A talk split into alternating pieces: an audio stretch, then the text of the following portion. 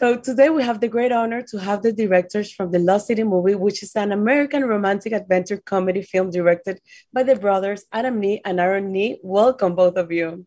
Thank you so much for having us. Yeah, thank you. So let's start talking about the cast. The cast of this film is simply incredible. You have Sandra Bullock, Brad Pitt, Channing Tatum, Daniel Radcliffe, among others. Can you both describe how was the casting process and how were you both able to bring all of these amazing talents to this film? We had never heard of any of these people before this movie. Um, they all just came in and auditioned, and they just happened to be really good. You know, they were just really good actors. Yeah, we had to call back Brad a couple of times. Yeah. we weren't sure, but uh, yeah, but in the end, uh, we were won over. He just his... wanted it so bad. You know, you could tell he wanted to do it. In, in all seriousness, this cast is I think beyond our wildest dreams of the, the, cast that we thought that we could get. We knew from the beginning that Sandy was attached, and Sandy really she cast us uh, as as the directors for this, and I think Sandy deserves the real credit too for being the draw because she's somebody that understandably people want to work with, and so we were able to get extraordinary talents. It was it's I think it's going to spoil us for the rest of our careers because I've never had this where you get your first choice every single time. Like truly yeah. be like a writing Fairfax being like, this is Daniel Radcliffe. You have Dash and you're like, who could possibly play this role? Channing Tatum is the guy. Channing Tatum doesn't move. like it's just across the board. We, we're just totally spoiled with this cast. You do know you're not Dash, right? Dash is a character I made up. Dash. I, I, oh my God. And also there are a lot of amazing, incredible scenes shooting the jungle. We can see explosions, snakes, planes, a lot of things going on. What were the most epic scenes for both of you? You know, it's funny, like there is just so much stuff. Like even you just mentioned the snakes. We had these 50 snakes um, that we released on the floor with um, Channing and Sandy. And the snakes are just like slithering up through them between them wow. while they're doing dialogue and they're both totally game we sandy was like can they crawl on top of me and we're like oh i don't know if we want to do that um, they're just so game for the craziest stuff yeah uh, sandy and channing take direction really well the snakes don't the snakes were not good actors um, they don't. not a. Yeah, you're not yeah. them again. no, no, those snakes will never uh, work in this never work in this town again. I have to respectfully decline. I'm afraid I must insist. And also, we can see a lot of action and risky scenes. What were the most challenging scenes to shoot apart from the snakes? We can see like the car straight down the hills. What were the most? Yeah, you know that, that that little blue car that we uh, have Sandy's legs sticking out of. That one, we were very nervous that it was going to flip over because it really wanted to flip over. And then and then we have another challenging vehicle with this uh, armored car that Channing is really hanging from, really falling off of and rolling over the hood, really uh, jumping off of a scooter. Our, our goal with this movie was to take the audience on an adventure that feels tactile and immersive and like you're in it. And we knew the only way to do that is to actually get out there in the elements and have our cast really doing these things. I mean in this day and age you could do like you know you have an explosion you could do this with cgi but it just has a different feel. And so it was brad pitt's first day on the movie that we did this shot of him pushing the wheelbarrow with sandy and channing and the cars exploding behind them. And we had one shot at this. We had one take because the car you know we where cars are lined with explosives. We're going to blow them up. The sun is setting. They're like running out of time.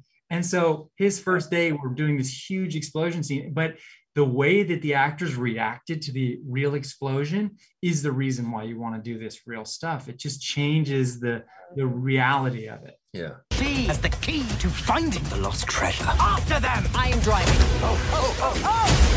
In terms of the script, the Lost City movie follows the life of a romance novelist, Loretta Sage, played by Sandra Bullock, who gets kidnapped by an eccentric billionaire who hopes she can lead him to a nation city lost treasure from her, her latest story.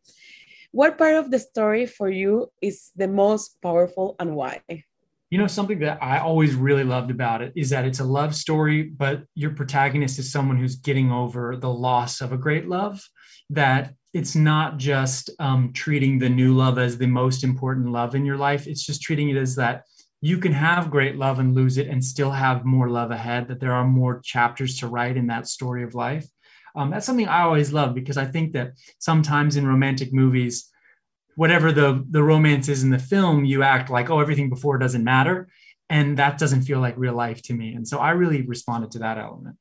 I think globally, we've all gone through a, a, a rough patch, and it was very meaningful to us to tell a story about a character who was also uh, dealing with her own difficulties that life had thrown at her and and being caught in this moment of feeling like there's no more story left to tell and then we take her on this life affirming fun adventure that shows no there are more adventures to be had there is more story a- ahead of you and it's the journey that we wanted to go on and are excited to take audiences on You do know you're not Dash, right? Dash is a character I made up. Dash! Oh my god. And let's talk about the costume design. I love every costume, every design of each character. We can see especially Sandra Bullock in the middle of the jungle wearing high heels with a sparkling jumpsuit.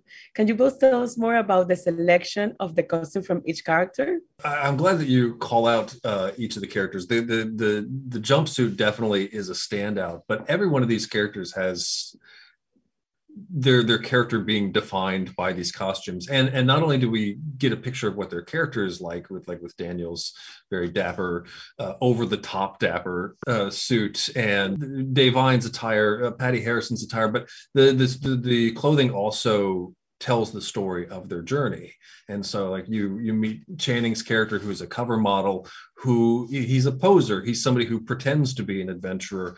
And when we meet him first on the adventure he's wearing a, a, a, an outfit that is just wrong. It's the wrong kind of camouflage. It's the wrong kind of um, a- a- adventure wear but over the course of the journey that comes apart and is deconstructed and you see him rebuilt into something that is more like the authentic hero. And sandy same thing in that in that jumpsuit that just does not belong in the jungle but by the end of the movie she's she's wearing something that she feels like a character out of one of her romance novels. It almost she almost becomes like Jane in the jungle, like just seems like someone who's gone through a big adventure and can take it. And um, it was really important to us that the costumes do tell a story. Prepare to die. There are just hundreds of snakes in this temple just waiting for us to show up. What? Why aren't they biting that guy? This is ridiculous. And in terms of the location, I heard the film uh, took place on the Dominican Republic. Why did you both decided to shoot in the Dominican Republic? Because it's beautiful It's so beautiful. It it gave it gave us everything that we needed in terms of like we have just incredible dense jungle that that can make you feel like these two fish out of water are way out of their depth.